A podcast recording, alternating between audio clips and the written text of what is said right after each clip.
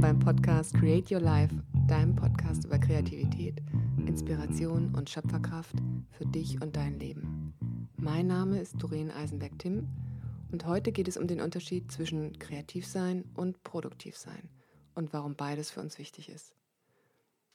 Ganz kurz erklärt ist der Unterschied der, dass ich beim Kreativsein Ideen entwickle und mir neue Dinge einfallen lasse, während ich beim Produktivsein einfach in die Umsetzung gehe. Manchmal ist es nicht so einfach zu trennen, zumindest kann ich es nicht einfach kategorisieren. Malen ist zum Beispiel nicht generell kreativ. Und wenn ihr jetzt die Stirn kräuselt und denkt, hä, wieso? Malen ist doch immer kreativ, möchte ich das nochmal näher erklären. Ich male, ich male schon seit ich Kind bin und habe dann auch mit Anfang 20 tatsächlich Malerei studiert. Und es gibt zwei Formen, wie ich male. Ich kann produktiv malen und manchmal male ich kreativ. Wenn ich das jetzt tatsächlich so laut sage, hört sich das komisch an und ich nehme euch mal mit in den Prozess, was da genau bei mir passiert. Wenn ich produktiv male, habe ich das, was am Ende entstehen soll, schon im Kopf. Es kann zum Beispiel sein, dass ich auf einer Postkarte oder im Kinderbuch meiner Tochter ein total tolles Motiv entdecke, was es so in der Form gar nicht zu kaufen gibt und ich es aber trotzdem gerne als gemaltes Bild in meiner Wohnung hätte. Ich mache mich dann an die Umsetzung, gucke auf die Vorlage, vergrößere mir das Bild zumindest malerisch und zeichnerisch, und bin darauf bedacht, den Zauber, der mich in der Vorlage angesprochen hat, auch auf das größere Format zu bannen. Meistens glückt mir das ganz gut. 40 Jahre Übung sind da sicherlich von Vorteil. Das Bild ist fertig dann und ich freue mich über das Ergebnis. Kreativ zu malen fühlt sich für mich total anders an. Ich sitze auf dem Boden, ich habe die Farben um mich herum, das Blatt Papier vor mir und die Pinsel liegen dort mehr ungeordnet neben mir. Und ich bin ganz schön freudig aufgeregt schon. Ich gucke auf meine Pinsel und entscheide mich, zu welchen es mich am meisten hinzieht. Oft ist er breit und hat weiche Borsten. ich musste auch oft nochmal drüber streichen. Mein Farbtopf mit der Acrylfarbe steht daneben und die Farbpigmente strahlen und leuchten mich schon an.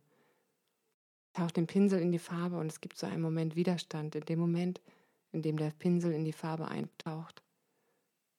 Die Farbe ist schwer und satt und ich kann förmlich fühlen, wie die Farbe sich für den Pinsel anfühlt. Dann probiere ich aus, wie der Pinsel in welcher Form auf das Papier möchte. Das Papier hat immer schon vier Striche, die, die Kanten drumrum. Sie sind also schon da, die ersten vier Striche, wie mein alter Kunstlehrer immer gesagt hat. Diesmal ist es moosgrün. Und ich spüre mich rein, wo und in welcher Form und welcher Fläche dieses Moosgrün auf dieses Papier möchte, ob es eine dickere Farbschicht sein soll oder eine dünne, und mal los und höre, wie der Pinsel über das Papier gleitet. Erst mit mehr Farbe, der Ton ändert sich und dann wird die Farbe im Pinsel weniger. Ich entscheide mich, dass die Farbe auf dem Papier mehr Raum einnehmen soll. Tauche den Pinsel nochmal in ein Wasserglas und verdünne die Farbe auf meinem Papier. Ich gucke auf das Blatt, bereit zu schauen, mit welcher anderen Farbe das Grün sich ausprobieren möchte. ich entscheide mich für Rot. Das Rot probiere ich mit einem kleinen Pinsel. Zartere, dünnere Striche entstehen, grenzen sich ab und verschwimmen mit dem Grün. Für mich ist es ein wundervolles Erlebnis. Und jetzt schwarz. Ja, Kontraste. ich tupfe schwarze Punkte auf das Papier. Irgendwann kommt in diesem Prozess der Gedanke, dass das Bild rund ist. Und ein zufriedenes Gefühl steigt in mir auf. Das Bild ist fertig. Das Bild ist für mich in diesem Prozess nie gut oder schlecht. Ich bin immer in Beziehung mit dem Blatt und den Farben. Manchmal tanzen wir zusammen. Ich habe Spaß oder werde provokant oder rebellisch oder was auch immer gerade in meinem Kopf vorgeht. Aber es gibt auch Phasen, bei denen ich mit den Bildern in Konflikt stehe und es ist zäh und anstrengend und ich fluch wie ein Rohrspatz. So meine Emotion überträgt sich dann auch auf die Pinselstriche oder aber die Farbauswahl. So verrückt es sich anhört, aber ich mag diesen Streit. Ich behalte die Liebe für das Bild und die Farben im Auge. Das ist immer da. Und gerade diese Spannung macht es für mich auch interessant. Das Ergebnis selbst ist für mich nicht wichtig. Ja, ich zucke auch nicht mit der Wimper, wenn ich das fertige Bild einfach wegschmeiße. Ich hänge nicht daran. Ihr merkt schon, hierbei zählt für mich der Prozess an sich und nicht das Ergebnis. Charlie McCasey hat es in einer seiner Zeichnungen aus seinem Buch Der Junge, der Maulwurf, der Fuchs und das Pferd so wundervoll auf den Punkt gebracht. Der Junge guckt auf seine Zeichnung und sagt, ich habe eine schlechte Zeichnung gemacht. Und der Maulwurf fragt, hattest du Spaß dabei? Der Junge antwortet, ja. Und der Maulwurf antwortet, dann war es eine gute Zeichnung. Ist das nicht süß? Das ganze Buch ist zauberhaft. Ich kann es nur jedem ans Herz legen. Ich verlinke euch das auch nochmal in den Shownotes und den Autor und das Buch und so weiter. Was so deutlich wird in diesem kleinen Wortwechsel von dem Jungen und dem Maulwurf, wenn wir kreativ sein und es auch zulassen können, sollten wir einzeln loslassen, den Wunsch nach Anerkennung. Zum einen von außen, aber noch viel schwieriger ist es wohl auch, unsere innere Stimme, die Stimme unseres inneren Kritikers nicht zuzulassen oder ihr nicht zuzuhören. Ich für mich arbeite da mit einem Trick, bei dem sich mein innerer Kritiker immer entspannt zurücklegen darf. Ich erzähle ihm und mir, dass es nicht auf das Ergebnis ankommt, sondern wirklich wichtig ist, sich wie ein Kind zu verhalten. Neugierig, offen, spielerisch. Wir probieren einfach etwas aus, ganz egal.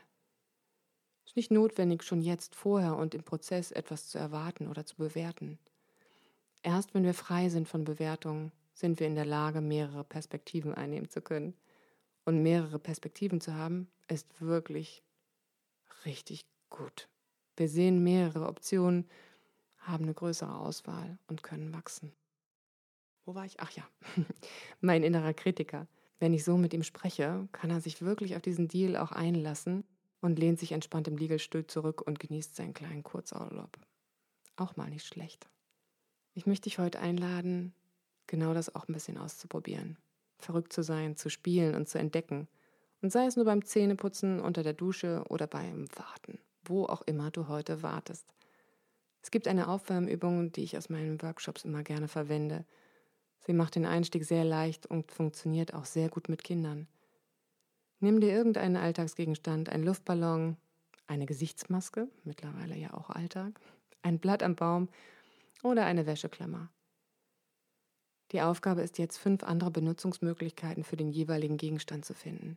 Wenn ihr es ausprobiert, mit Kindern oder ohne, allein oder zu zweit, ich wünsche euch ganz viel Spaß dabei. So, jetzt bin ich etwas abgeschweift. Es ging ja eigentlich um produktiv und kreativ sein.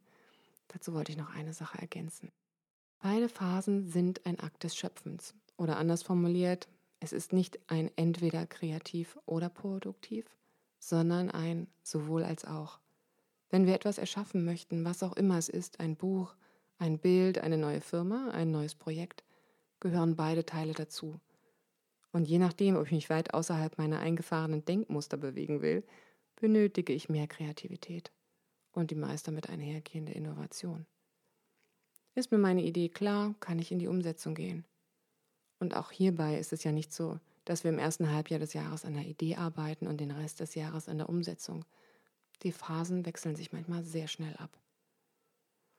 Oft ist es hilfreich zu wissen, welcher Teil einem leichter fällt und welche Herangehensweise und Motivation wir für den für uns, für uns schwierigen Teil nutzen. Und für beides gilt, wie mein Mann immer sagt, machen heißt der Drachen. In diesem Sinne wünsche ich euch für diese Woche einen wundervollen Ritt mit dem Drachen und falls euch diese Folge gefallen hat, freue ich mich über ein Feedback bei Instagram oder eine Bewertung bei den Apple Podcasts. Alles Liebe, eure Drachen.